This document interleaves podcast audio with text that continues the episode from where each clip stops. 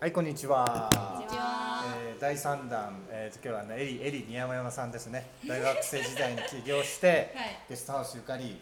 で、これを、あのーやった後、オーナー引き継いで、辞めて、引き継いでっていうか、上げて。で、自分は辞めてフリーになって、海外インターンに来ました。来ましたはい、じゃあ海外インターンに来て、えー実際日本にいた時とあの今来てみてなんか違いとかありますか？えっとフィリピンには一度来たことがあったのうんと、海外結構行ったことあるのでなんかイメージは割とできてでなんだろうその事前にそのストーリーシェアとかについて持ってた情報も少なかったのである種事前にあまり想像していなかったからあまりギャップはないですあ、想像してないから。はい想像してないから想像するものがないから。想像するものが、ああでどうでした？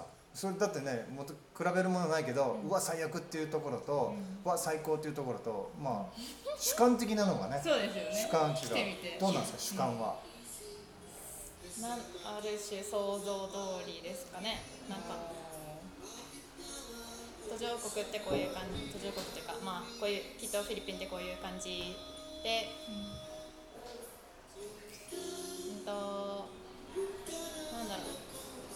にその授業を何時間受けさせてもらえるとか仕事、はでも仕事も、なんだろう。これとこれとこれをしてくださいっていう感じの事前の説明じゃなかったから、うんうんうん。なんかその人その人に向いてることはい。をやるのかな？任せるみたいな感じだったんで あとまあ涼しいって聞いてて、うん。聞いてた通りバギオは涼しいし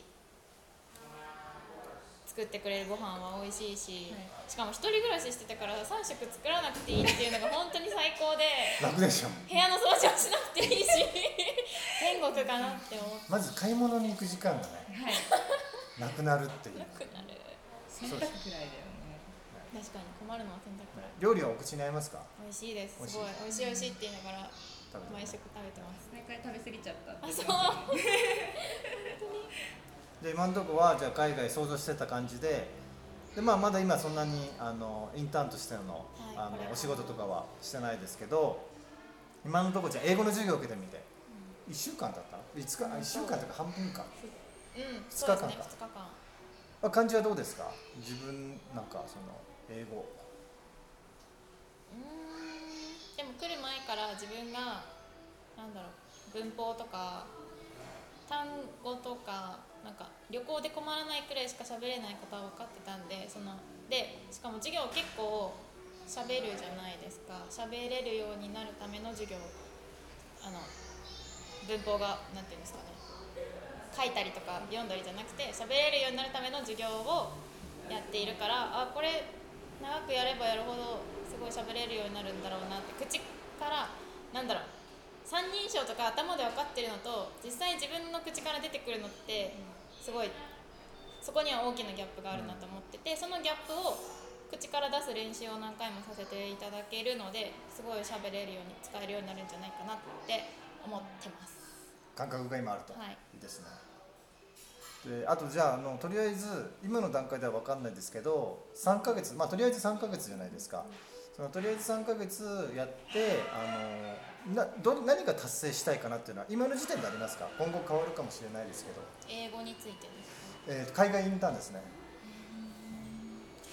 うーん。でも、その携わっていく仕事内容にもよるんですけど自分が来た意味がストーリーシェアに何か残せてその経験によって自分も自分が今まで持っていたそれこそゲストハウスをやったとか教育学部にいたとかそれをさらにグレードアップできてその先何かにつながっていくものを一つ作れることと英語はうーん海外で働きたいと思っているからビジネスで使えるくらい喋れるようにはなりたいけど3ヶ月終わった時点でならなくてもいいかなと思っててある程度の足がかりというか基礎ができればいいかなと思ってます。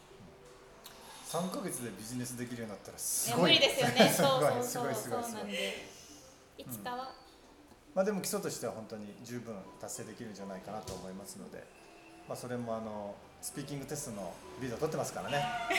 どれぐらい伸びるかは3ヶ月後わかると思います。はい。はい。ありがとうございます。ありがとうございます